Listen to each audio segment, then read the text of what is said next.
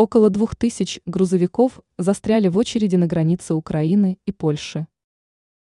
Порядка две тысячи грузовиков оказались заблокированными на рубеже Украины и Польши.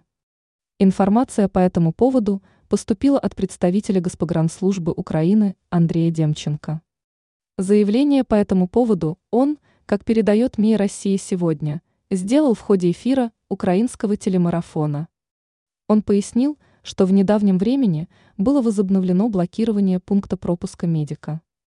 По его данным, по состоянию на это утро очередь в направлении украинской стороны на территории польского государства составила порядка шести сотен грузовых авто.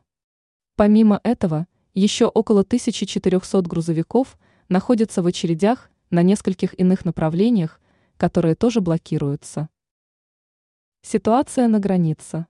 Стоит отметить, что осенью прошедшего года перевозчиками польской стороны были заблокированы пункты пропуска на рубеже с украинским государством. Позднее к ним также присоединились и фермеры. Ранее на Украине информировали о том, что границу с Польшей заблокировала пробка из около восьми сотен фур.